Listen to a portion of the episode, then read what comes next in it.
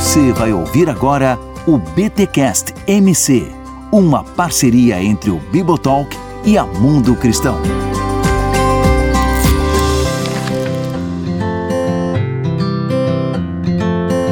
Muito bem, muito bem, muito bem. Começa mais um BTcast MC, o BTcast da Mundo Cristão aqui em bibotalco.com, o de número 8. Eu sou o Rodrigo Bibo e eu já não sou tão jovem assim, eu não sei o que esses jovens querem. Meu Deus, a juventude tá perdida. Eu sou o Luke e eu escrevi o livro Cultura Jovem Global e a gente vai conversar um pouquinho sobre isso hoje, eu acho, espero. eu também. eu sou o Sandro Baggio e acredito muito na importância da missão à cultura jovem global. Olha aí, gente Estamos aqui com Luke Greenwood. Cara, que nome legal, hein? Poxa, que nome. Obrigado. É, eu, eu não é- escolhi é... esse nome. Escolheram para mim. Olha aí, foi uma boa escolha, né? Foi uma boa escolha. Olha aí. A gente se chama. Eu tenho um irmão chamado Sandro. Sabia? O meu irmão mais velho é Sandro. Poxa, Sou... esse nome é bonito, cara. É um nome bonito, é. Sandro, Rodrigo, André. Olha aí. Foram os nomes comuns, né? Luke é. Teu pai é fã de Star Wars, Luke? Como é que é? é olha, não, não, não é. Só que na Inglaterra, Luke é um nome comum e eu nasci lá. Então aí ah. já, tem, já tem um motivo né? E Greenwood, obviamente, né? Sobrenome do meu pai, ele é da norte, do norte da Inglaterra, e lá até que é comum esse sobrenome também. Ah, então, então no fundo é comum. Então é Sandro, é Rodrigo, só que chique, né? Porque é de outro lugar e tal. Entendi, entendi. Gente, o Quando eu cheguei no Brasil, no começo, o pessoal achava que eu era americano, né? Então eles falavam, ah, você é americano. Eu falava, não, eu sou inglês. Aí eles falavam, ah, mas a Inglaterra não fica nos Estados Unidos, né? Isso no, no, no ah, normal. nos anos 90, o pessoal me perguntava isso, as crianças. Normal. Tudo, tudo inglês, né? Tudo inglês. Aí a Austrália também tá ali, a gente acha que é tudo no mesmo lugar, assim, é tipo um bairro só, né? Para o inglês isso não é um cumprimento, né, Luke? Exato, eu ficava mais chateado, né? Mas não sabia nem como responder. Ai, ai, ai, é Depois verdade, parou, é quando eu aprendi português, o pessoal já não acreditava mais que eu era inglês. Eu, eu falava, ah, eu sou inglês. Eles, ah, você tá inventando isso aí. Eles não acreditavam mais. Ah, não, você é brasileiro. É, que seu, porque o seu português é muito bom, né, Lu? Seu português, é que eu, eu, fui, eu fui pro Brasil com 8 anos de idade, então criança aprende assim, né? Sem sotaque. Cara, você fala quantos idiomas hoje, Lu? Cara, eu, eu Olha, eu poderia falar que eu falo três, mas eu, eu não sei se eu posso falar isso. Eu, talvez dois e meio, porque eu falo inglês e português, e o uhum. polonês é assim, né? Tô penando aqui, tentando, né? É, o polonês é pra não morrer de fome. É, exato. vou, vou, falar, vai, falo, eu falo polonês. Uhum. ah, então, e é uma das línguas mais difíceis que tem, né? Como você tava dizendo. Então, se você já não morre de fome aí na Polônia, né? Então tá ótimo. E não, e não fica comendo Big Mac, tá ótimo. Então é só que você fala polonês mesmo. Toda vez que alguém me pergunta, eu uso essa desculpa. Eu falo, é, o polonês é um dos, uma das línguas mais difíceis do mundo para falar. Pô, eu, eu usaria meu, ela com certeza. Meu sonho é um dia pregar em polonês, mas não tô lá ainda. Eu faço Olha as introduções das minhas pregações em polonês e daí eu entro no inglês. Ah, porque a galera aí também entende os inglês aí também, entende o, o inglês aí. Ah, é muito. O jovem sim, né? Mas eu falo sempre com o tradutor daí. Ah, que legal, que legal. Show de bola. E o Sandro Baggio, é a primeira vez que vem aqui também no BTcast. Sandro, te apresentem um pouco também, depois o Luke volta, né? Vamos se apresentar aqui, porque vocês dois é a primeira vez que aparecem aqui é, em Bibotal, que a gente vai conhecer um pouco a história do Luke, junto com o livro, né, que ele está lançando pela Mundo Cristão, Cultura Jovem Global, como suprir a fome espiritual de uma geração. E tá aqui o Luke e o Sandro, que são amigos, já trabalharam juntos, mas Sandro, te apresenta um pouquinho aí para a audiência do Bibotalk, por gentileza. Ok, Bibo, ah, eu sou Sandro Baggio, eu sou de São Paulo, nasci, cresci eu, na verdade, eu nasci em São Paulo, cresci em Guarulhos e depois de, de adulto tenho vivido toda a minha vida aqui na região.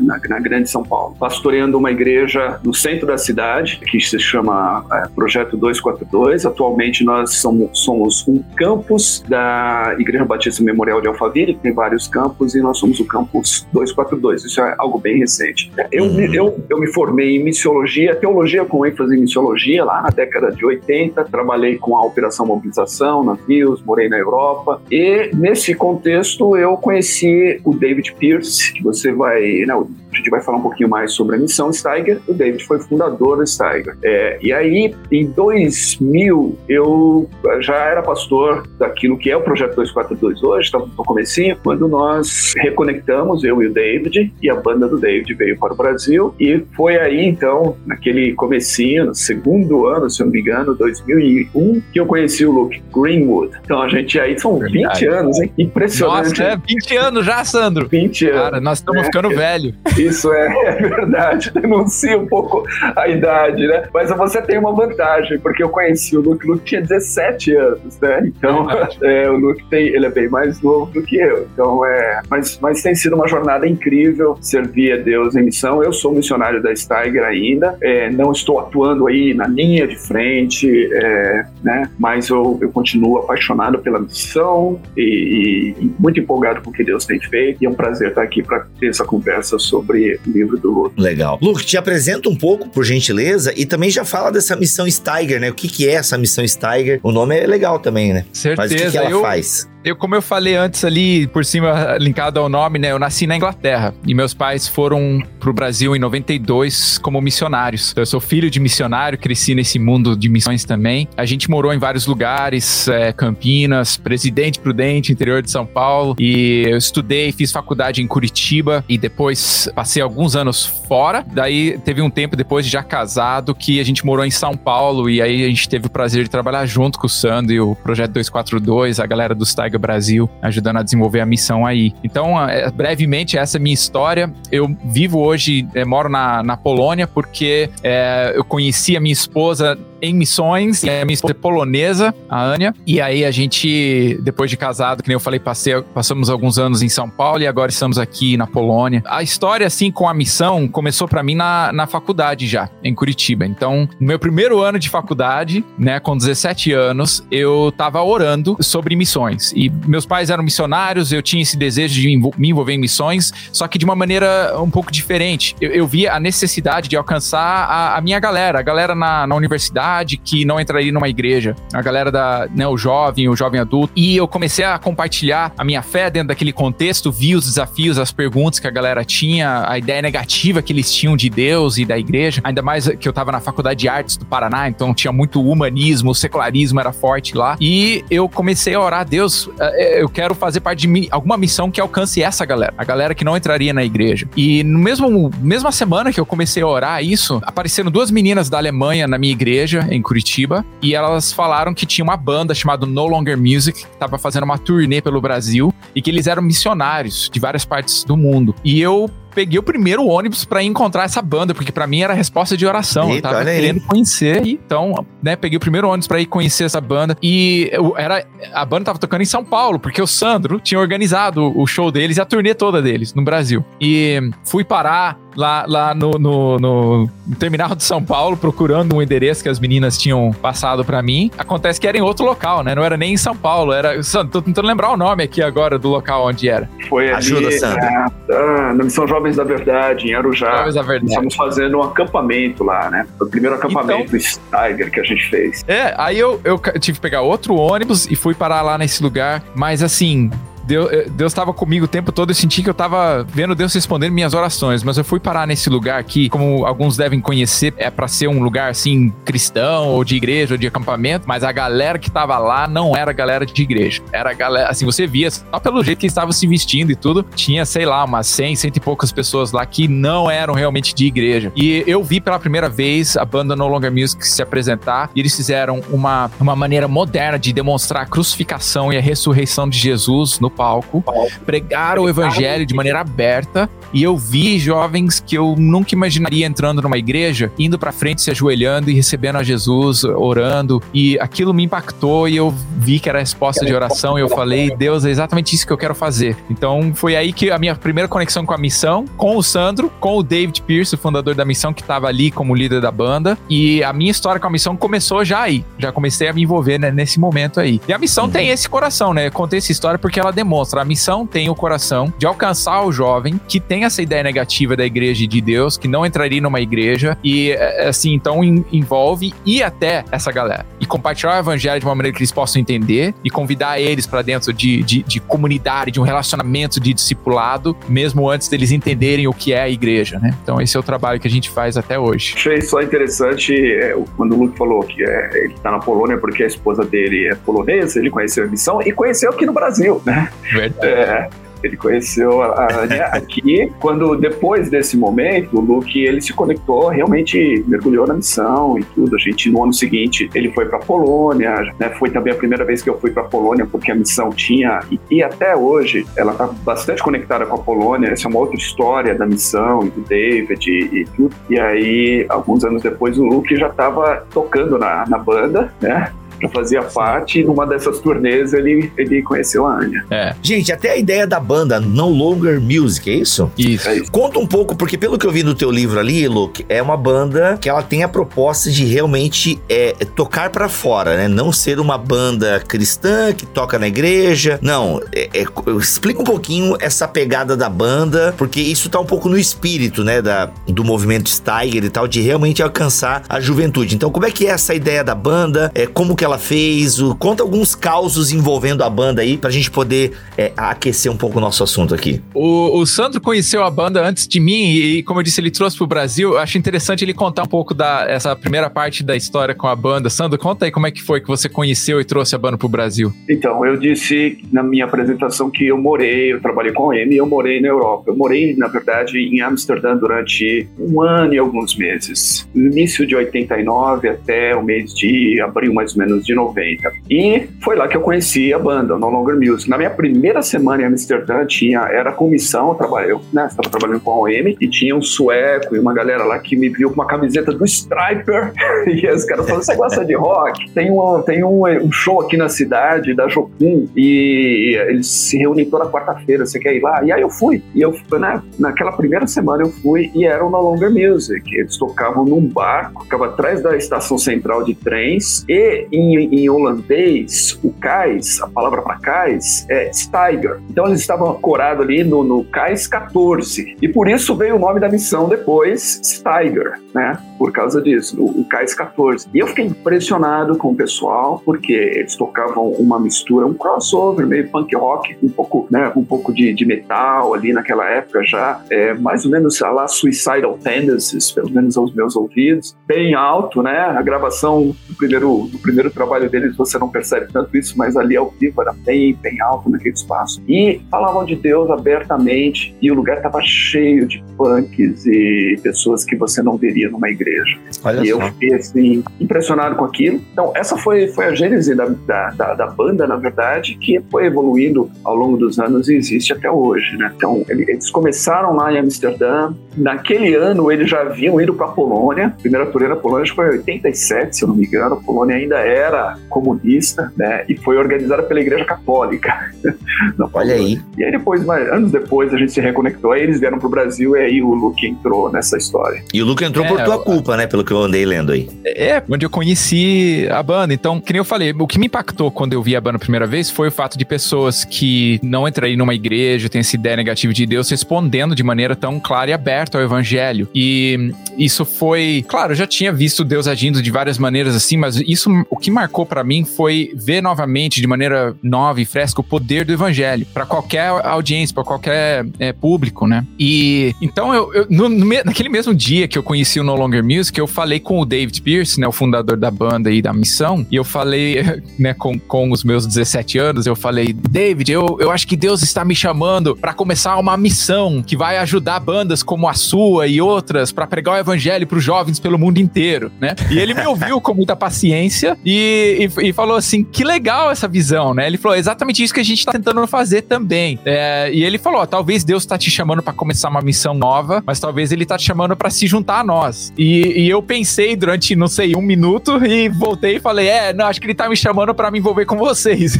e eu, eu falei: eu quero entrar na missão, o que que eu faço? Daí ele falou: mês que vem você tem que vir na nossa conferência. Oh. Eu falei: beleza, eu vou, aonde é? E ele falou: é na Polônia. Então eu voltei para casa em Curitiba, liguei para minha mãe eu falei, mãe, eu vou, eu vou pra Polônia mês que vem. Ela falou, por quê? Né?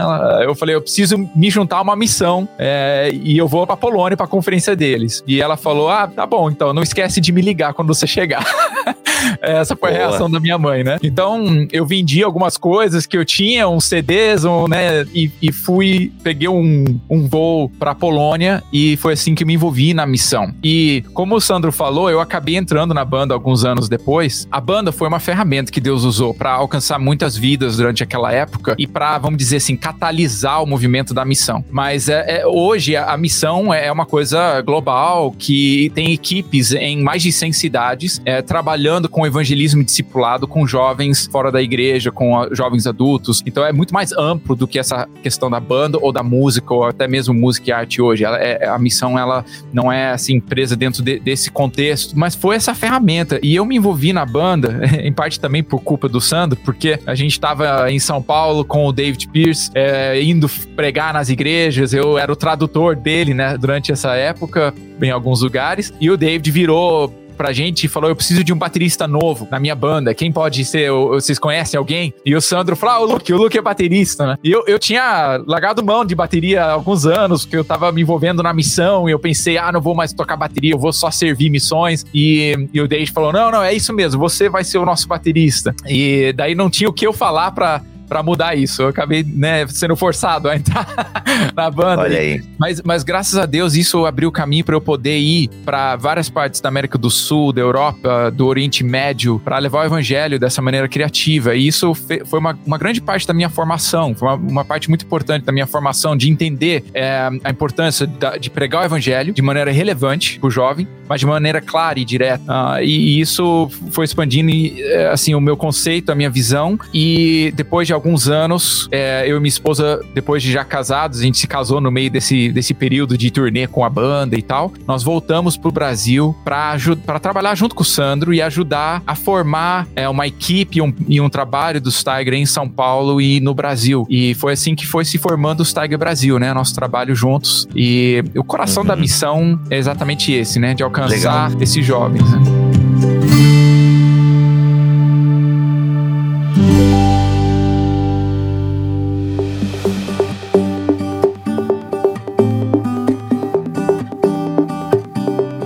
Fala numa banda, né, de punk rock, eu não entendo nada de música aí, mas eu ouvi essa palavra punk rock, rock, enfim, não sei o quê. Obviamente que se faz um recorte, né? Em São Paulo vocês criaram alguma banda também, sei lá, uma banda, um, um grupo de samba, pagode, funk. É, como é que esse trabalho fez, digamos, essa transpo? Ou, tamo, ou ficaram na área do rock, porque é onde vocês também estavam vendo mais a necessidade? Como é que, como é que foi essa, essa leitura cultural? Olha, o, o próprio No Longer Music foi mudando de estilo com os tempos, né? Porque é uma banda, como o falou, que começou nos anos 80 e naquela época o punk e o metal era a coisa, né? Mas depois as coisas vão mudando, né? E, e, e a banda no Long Music sempre foi mudando com os tempos, o estilo. Hoje eles tocam um, um, indie pop ou algo assim, né? Algo mais, mais mainstream, porque eles tocam em muitas praças públicas e tal, para um público mais abrangente. No Brasil, olha, a minha raiz é no rock também. Então, por mais que eu tentasse, não saía, artisticamente falando, não saía outra coisa, saiu o rock também. Mas na época que eu e minha esposa estávamos aí servindo com os Tiger em São Paulo, a cena do hardcore era forte. É, muitas casas de show, muitos lugares, muitos jovens que a gente encontrava estavam envolvidos nessa cena hardcore, post-hardcore. Então nós formamos uma banda e uma performance que se conectou com essa cena na época. E a gente acabou pregando o evangelho, evangelho na Rua Augusta,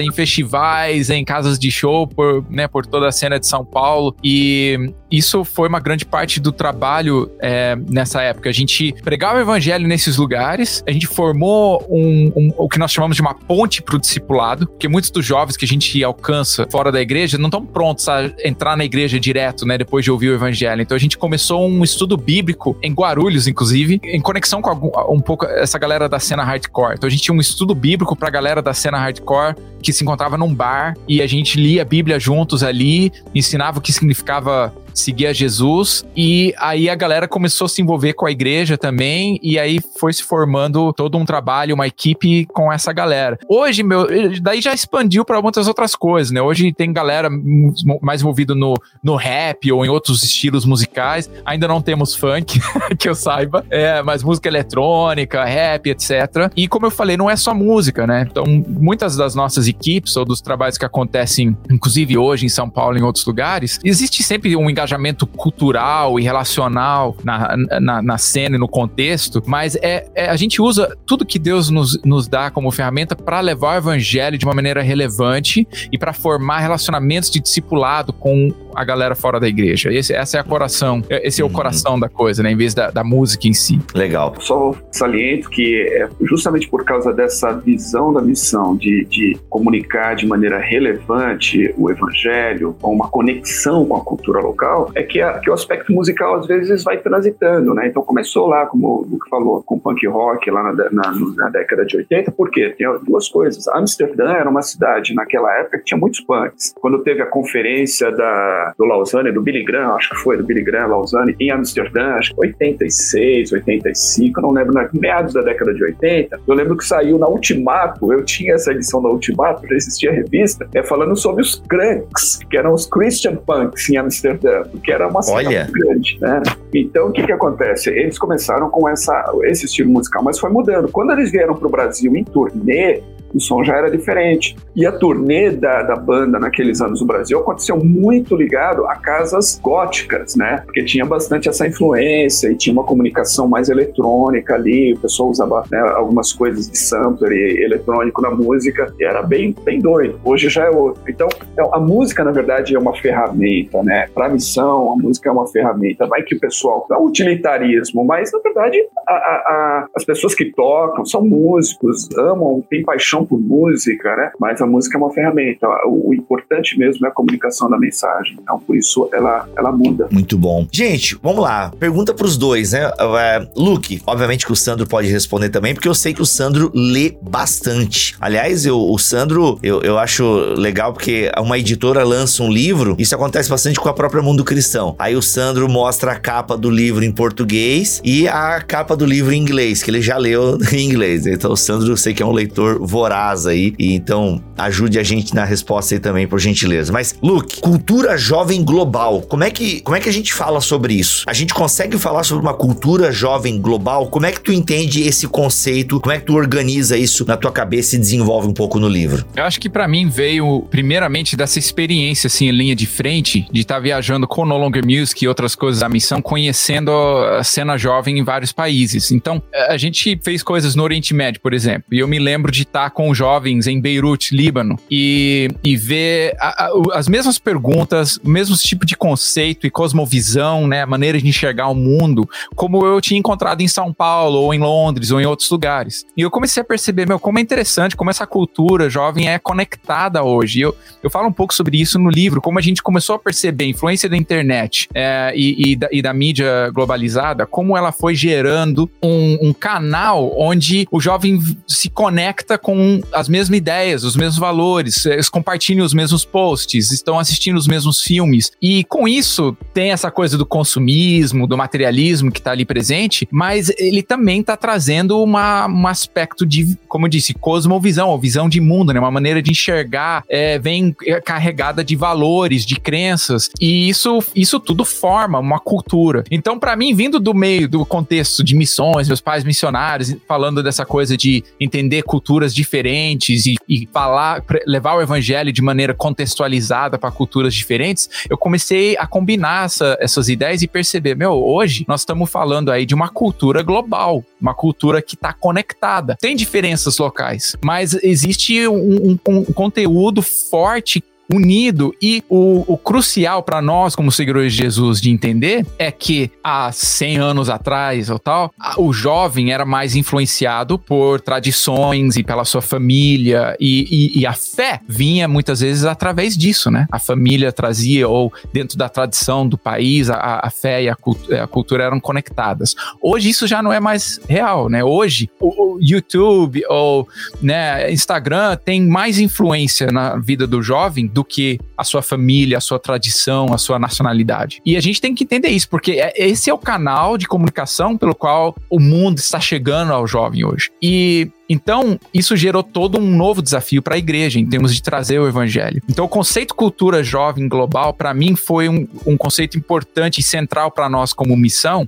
porque foi definir e entender um campo missionário, uma, uma, toda uma cultura não alcançada. Então, por isso, no uhum. livro, eu defendo uma ideia de que essa, essa é, é, é a maior cultura não alcançada de hoje. Né? O, o, Sandro comentou aí agora há pouco da Lausanne, né? O primeiro encontro Lausanne foi em 74. Billy Graham e John Stott se juntando e vários líderes é, do mundo evangélico naquela época falaram do desafio de trazer o evangelho para o mundo todo. Que, qual, quais são os desafios? E eles falaram de povos inalcançados e de como nós devíamos levar o evangelho para esses povos e todo o movimento missionário foi é, iniciado e, e, impulsionado através disso é, junto com o que já estava acontecendo em missões. O, um dos pontos que eu estou tentando fazer e nós como missão estamos tentando fazer é que hoje a realidade é outra e claro ainda existem povos inalcançados que precisamos ainda de missionários é, transculturais, mas o maior desafio de, de uma certa perspectiva são jovens não alcançados nas nossas próprias cidades. E que nós, como igreja, temos esse desafio de ir para fora da igreja, de alcançar, de pregar o evangelho novamente nas nossas cidades e de entender uma cultura marcada por secularismo, por materialismo, pelas perguntas que, que tudo isso traz. E é exatamente aí que a gente tem que estar tá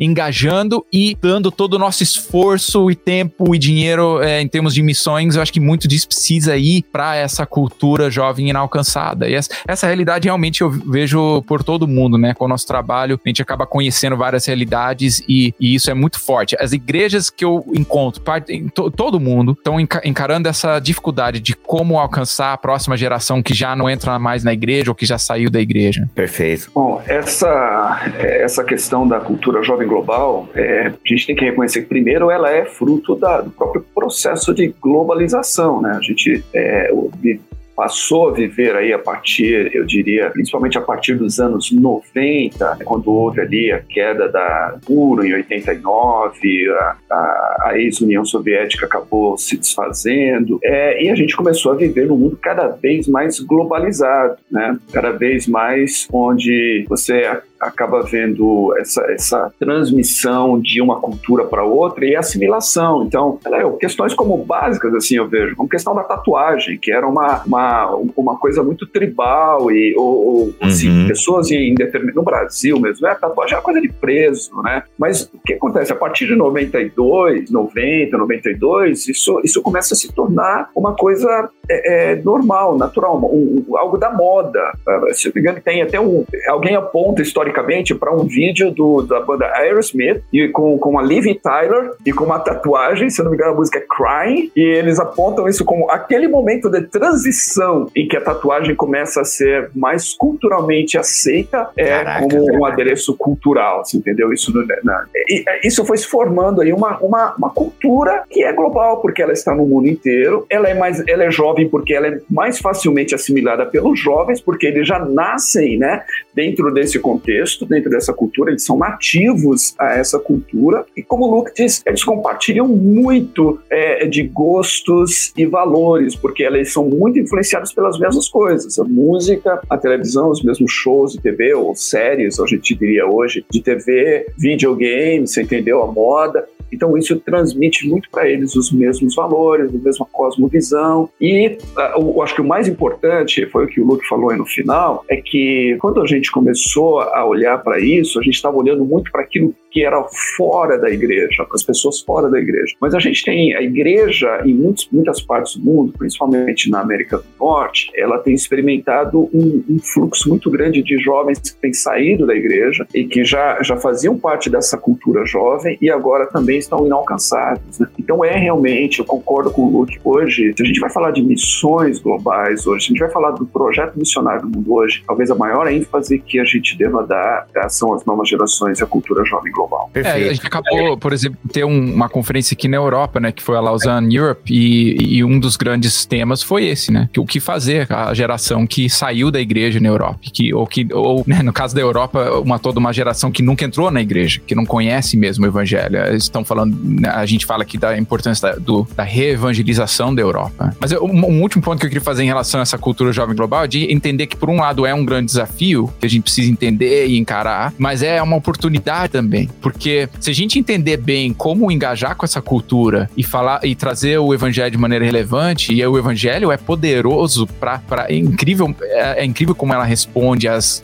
aos questionamentos e, as, e, até eu diria as mentiras que, que, que tem carregado nessa cultura. Então, se a gente conseguir entender isso bem, nós de repente nos, nos encontramos com uma oportunidade com canais globais, onde a gente consegue conectar com toda uma geração pelo mundo todo e trazer Jesus para eles de uma maneira é, nova e, e relevante. E isso, para mim, é uma oportunidade incrível. Por isso eu falo dessa fome espiritual da, da, de uma geração. Porque se a gente reconhecer que eles estão espiritualmente famintos e buscando e procurando algo, a gente percebe a oportunidade de, de chegar até eles e trazer o evangelho. E como chega? Acho que em termos práticos agora, Luke, como é que a gente chega? Né? Você participou de um congresso aí agora, é, você tem propostas no seu livro, o que, que a gente pode trazer agora para nossa audiência? Ah, temos uma cultura globalizada, ok? Entendemos isso. Podemos falar de forma geral, porque temos influência influências mundiais, globais e por aí vai. Então, sabemos que há uma necessidade espiritual que está ali, que está latente. Como que a gente chega? Como que a gente faz? Como é que a gente alcança essa juventude? É, pra, pra gente tem muito a importância de ir até a galera. É, é, parece sim, mas há, muitas vezes a maior barreira para o evangelismo é o fato que a gente é mais fácil a gente se conectar e estar junto com pessoas que são iguais a nós, ou que pensam igual, igual a nós. E, e o movimento que precisa acontecer dentro das nossas igrejas, das nossas próprias cidades é de ir para fora até a galera que não tá entrando na, na, igreja. E no livro eu apresento algumas ideias, é, três pontos que eu, que eu tento enfatizar. Um é a importância de conhecer a cena, de entender essa cosmovisão, essa maneira de pensar e os questionamentos que estão à nossa volta na, na, na cultura global. Pregar, de falar a verdade nesse contexto da cena é, e de fazer discípulos nesse contexto dessa cena global. Às vezes a gente tem, tem medo do, do evangelismo para fora da igreja porque porque talvez a gente tenha é, experimentado maneiras negativas disso acontecer, ou maneiras que não eram relevantes ou que não conectavam com o jovem, a gente acha que isso não funciona mais, ou que a gente não tem mais que, que fazer evangelismo de rua, ou sair e, e, e fazer evento evangelístico. Eu acho que, pelo contrário, é, essa fome espiritual exige que a gente vá até a galera e de maneira muito clara e aberta leve o evangelho, a mensagem da cruz, da ressurreição de Jesus, de uma maneira pública, né, de uma maneira para esses jovens. E essa parte que eu falo do discipulado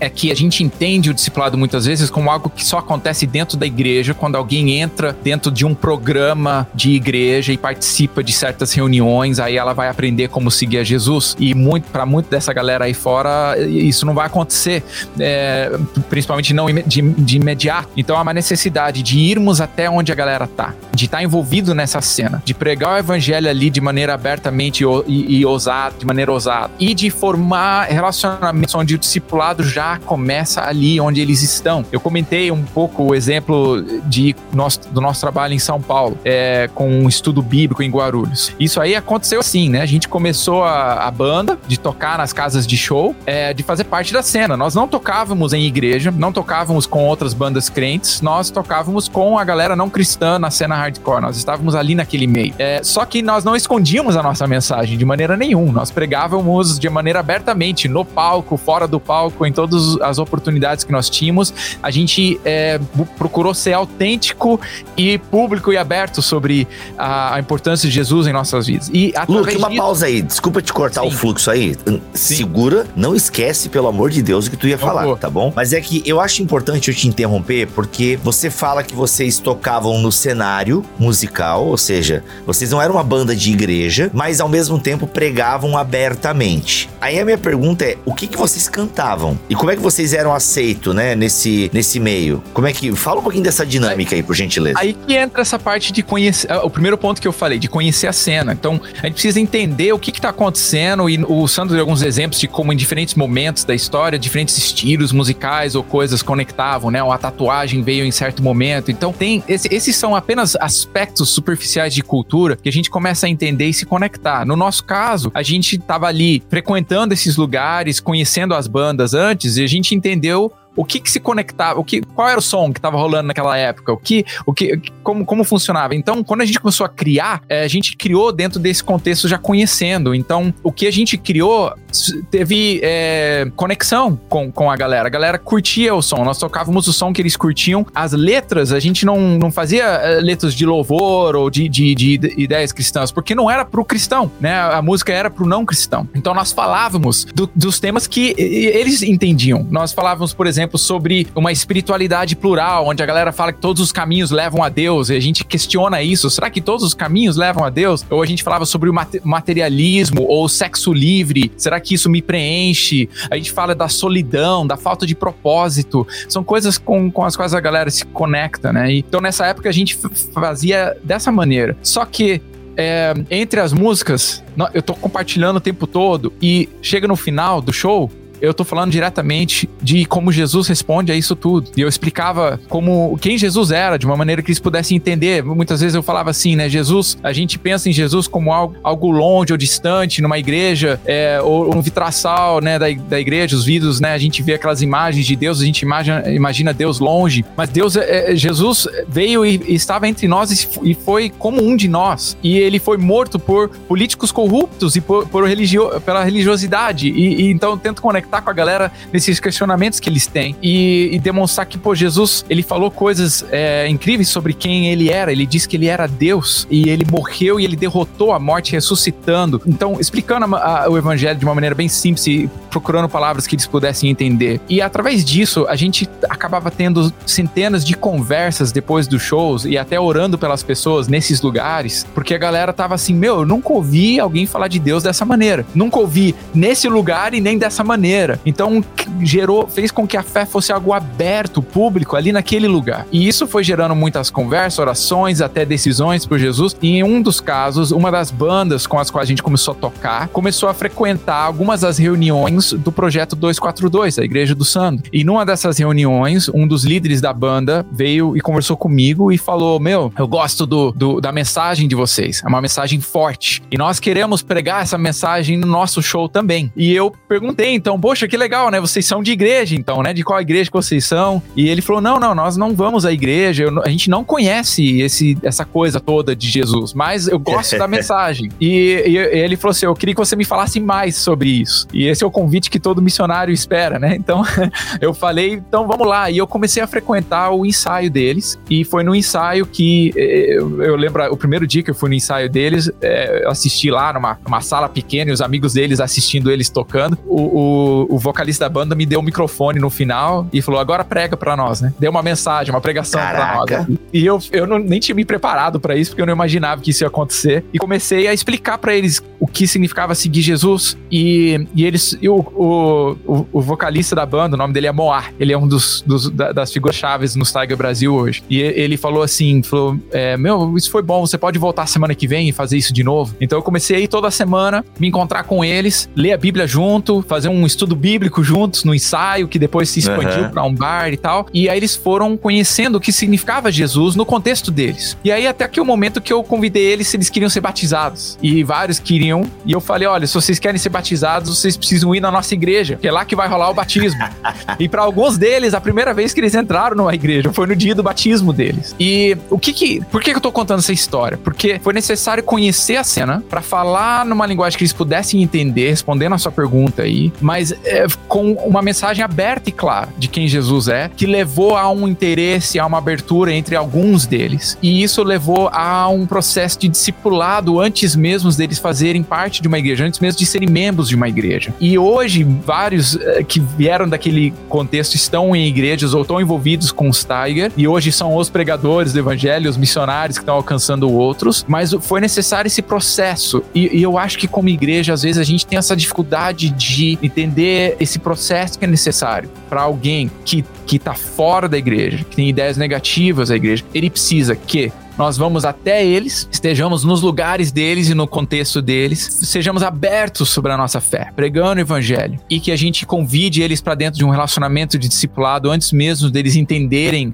a instituição da igreja. E eu acho que esse é o processo que, e só para finalizar, as nossas equipes Tiger pelo mundo todo estão fazendo exatamente isso. E não todos são músicos ou artistas. Eles estão indo para a rua fazendo evangelismo de rua, fazendo protestos e flash mobs nas ruas. Eles estão se engajando de maneira cultural na, na, na, nos centros culturais ou nos festivais, eles estão engajando na, na mídia social, eles estão no, no, Instagram ou no YouTube fazendo, cri, fazendo criação, né, produção, e estão engajando com a galera e sendo abertos sobre o evangelho, não escondendo a mensagem, mas são evangelistas ousados e são pessoas que entendem a importância de convidar essa galera então para dentro de um relacionamento de discipulado. É, são membros de igrejas em cada cidade, que, que né, nossas equipes são membros de igrejas, mas eles estão indo para fora da igreja para alcançar essa, alcançar essa galera. E eu acho que é isso que está no, no, assim no centro da, da, desse chamado missionário, né, de ir para fora da, da, das quatro paredes da igreja para essa cultura secularizada aí fora. E aí, Sandro? Então é, é interessante porque se você pensar, uh, Bibo, é, isso é o que os missionários sempre fizeram. Na verdade, isso é o que Jesus fez, né? Então a gente vê aí é, é, o, o Luke usou outros termos aí, mas esse conheça a cena é a encarnação, né? O é. verbo se fez carne, armou sua tenda entre os homens e aí foi visto, foi percebido, foi conhecido por eles, né? Cheio de graça e verdade. Os missionários sempre fizeram isso. O movimento missionário era esse. Eu estava pensando agora, é, eu, eu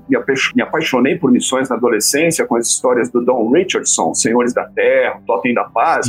Foi isso. Ele né, foi para um lugar lá, morar entre paz, uma cultura totalmente primitiva. Aprendeu a língua, gastou anos aprendendo a língua, aprendendo aquela cultura para poder comunicar o evangelho para aquele pessoal. Ah, é exatamente isso. Então é conhecer a cena, falar a verdade. Acho que um dos grandes problemas da igreja hoje em dia, quando ela pensa em relevância do evangelho, quando ela pensa em alcançar o jovem, é diluir a, a, a mensagem. Você entendeu? É, ela tem medo de falar a verdade. E, e na verdade, o que, que, as, que os jovens mais precisam, o que eles mais valorizam hoje é você ser honesto, você falar aquilo que você acredita. Então, Exato. Então todo mundo prega, todo mundo tá pregando. Meu, qualquer banda, qualquer rapper, qualquer artista tá pregando uma mensagem, tá falando aquilo que é importante para ele, aquilo que, é, que, ele acredita. Aí vai o cristão e fala assim: ah, eu não posso pregar minha mensagem porque eu vou ofender as pessoas, né? Então, não, tem que falar a verdade, tem que falar aquilo que é real, verdadeiro para você, que você acredita. E essa convicção, essa paixão, essa, essa crença genuína é que vai fazer realmente causar impacto na vida daquele que está escutando, né? E essa caminhada juntos, né, o discipulado, acho que isso é tão importante que o Luke falou, porque é exatamente isso. Não é só um evento, não é só um momento ali que você vai, prega, lançou uma semente, mas é, um, é, uma, é uma jornada. Afinal de contas, Jesus falou: vão e façam seguidores. A gente não faz seguidores apenas através de um evento, a gente faz Sim. através de uma caminhada, numa jornada de vida, né? Então, eu acho que assim, é, é possível alcançar essa cultura jovem global. Totalmente possível. Eu quero só é, salientar algo que o Luke começou dizendo aqui, quando ele né, falou assim: olha, é um desafio muito grande, mas é uma grande oportunidade. E acho que a grande oportunidade está no tema do livro aqui, sabe? Ele está falando assim, no tema do livro, ele fala assim: como suprir a, a fome espiritual de uma geração. Essa é uma geração faminta, faminta espiritualmente. É, e a gente tem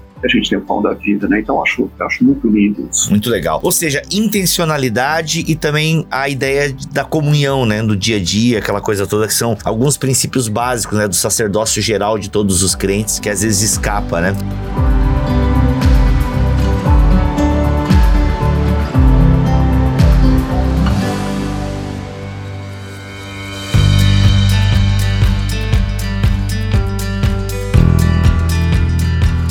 Bem, para finalizar aqui nosso papo, Luke, como assim junte-se à revolução? Essa palavra aí não é perigosa?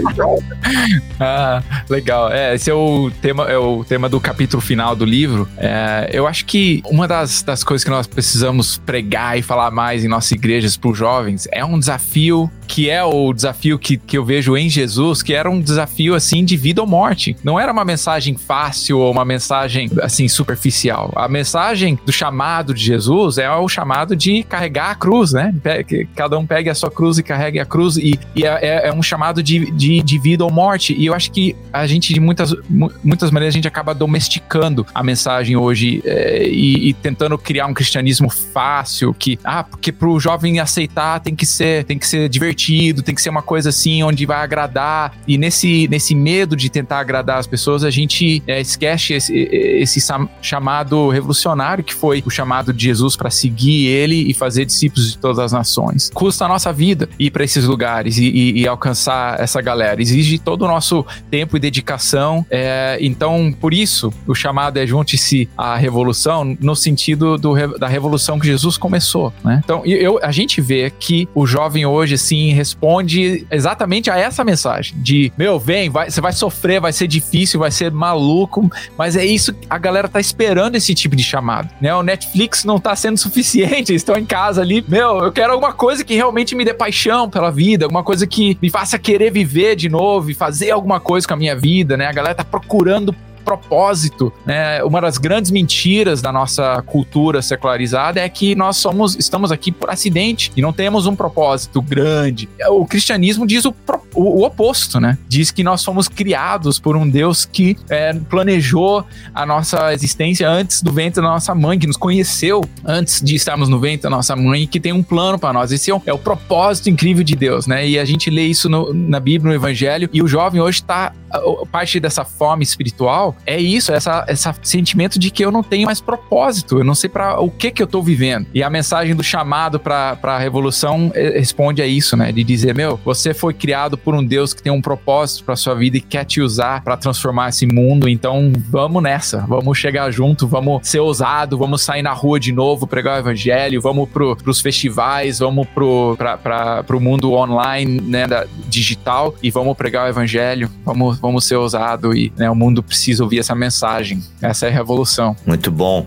Sandro, sua palavra final aí para nós, por gentileza. Então, é, olha só, está na natureza do jovem querer mudar o mundo, está na natureza do, do jovem esse anseio por transformação, por mudança. É por isso que você vai sempre ver o jovem na linha de frente desses, desses movimentos chamados até mesmo revolucionários. Né? Olha, olha para a história e você vai ver, história recente, é, é, o jovem sempre esteve na linha de frente disso e continua até no Brasil. Qualquer movimento que, que de, de, grande transformação, ou que promete grande, ou que deseja grande mudança, é encabeçado por jovens e abraçado por jovens. E eu acho que essa é a mensagem. O John Stott, ele no livro Contra a Cultura Cristã, a mensagem do Sermão do Monte, ele é interessante porque ele deve ter pregado aqueles sermões na década de 60 e ele fala da, da, da, da juventude hippie lá, entendeu? E ele fala assim que a tragédia daquilo é que enquanto os hippies estavam buscando por, por autenticidade, estavam buscando por amor, estavam buscando comunidade, estavam buscando por uma, uma série de coisas que o cristianismo cristianismo oferece para eles, a igreja estava fechando as portas para eles, a igreja não estava lendo os seus anseios e seus desejos. Olha aí. Então, eu acho que é isso, cara. Eu acho que, assim, é, é unir-se a essa revolução de Jesus, que é uma revolução no coração.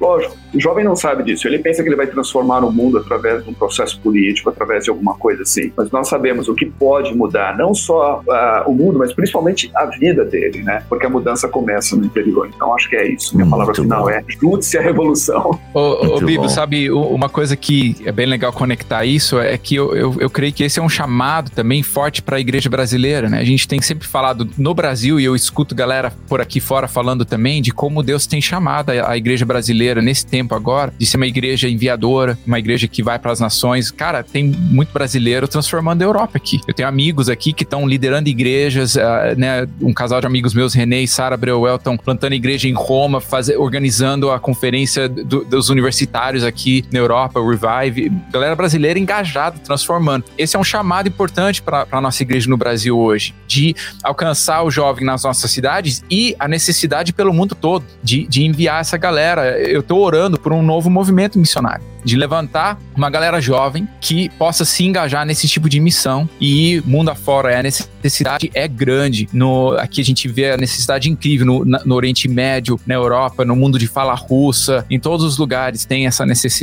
E, inclusive, aproveitar que meu, a galera que estiver ouvindo e sentir esse chamado também para missões e para alcançar esse tipo de galera, tem muitas oportunidades, né? Por várias missões e ministérios. É, o nosso com o Steiger também, né? A gente vai ter um treinamento em São Paulo em janeiro, que a gente chama de, de Steiger, é, o Compacta, né? Que a gente chama. E vai, vai rolar esse treinamento. E é, então se conecte aí, esteja seguindo para acompanhar, venha no, no, nos, nos visitar, de repente, em São Paulo, fazer parte do treinamento e ver como você também pode se envolver na missão. Olha aí, gente, tá aí o recado dado, hein? É legal, legal que você falou. A gente vai colocar esses, o link, né? Ou arroba aí do Steiger, deve ter algum, deve ter uma página no Instagram, com certeza vocês têm Sim, uma página Steiger no Instagram. Brasil, arroba Steiger Brasil. Olha aí, então tá, ó, gente, o arroba da Stag vai estar também no nosso site, aqui onde está postado este podcast, bem como também se você está ouvindo no YouTube, também está aqui na descrição deste vídeo no YouTube. Gente, olha só, conversei aqui com o Luke Greenwood e eu, eu acho que eu falei errado o teu sobrenome, né, cara? Foi Mal. Certo. Então, tá, tá, aceitável, né? Tá, tá aceitável.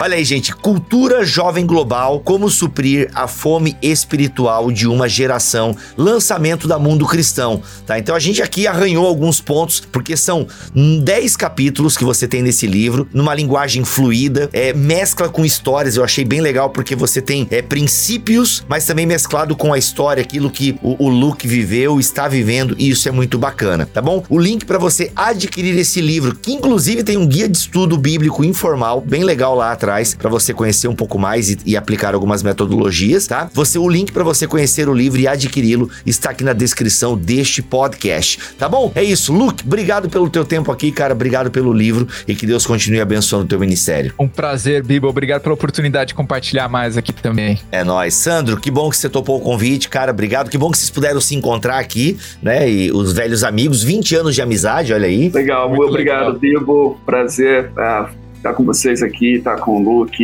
e, fazer parte dessa conversa sobre o livro dele. É isso, meus amigos e minhas amigas, ficamos aqui com mais um BTcast MC e este podcast da Mundo Cristão aqui em bibotalk.com. E repito, o livro é muito legal. Se você quer pensar missões para essa galera, para essa juventude global, o livro vai te dar altos insights, vai te dar assim, tipo, gente, alguns caminhos bem legais. O link tá aqui na descrição do podcast. Voltamos na semana que vem. Ele... Ah, não, gente, esse é o último episódio. Esse é o último episódio deste ano, então, da Mundo Cristão. Voltamos em janeiro com mais BTcast da Mundo Cristão. Inclusive, já gravamos o episódio, vai ser bem legal. Tenho certeza que você vai curtir demais o BTcast MC do ano que vem, tá bom? Então, um feliz ano novo para vocês aí. Um abraço da Mundo Cristão para todos os ouvintes.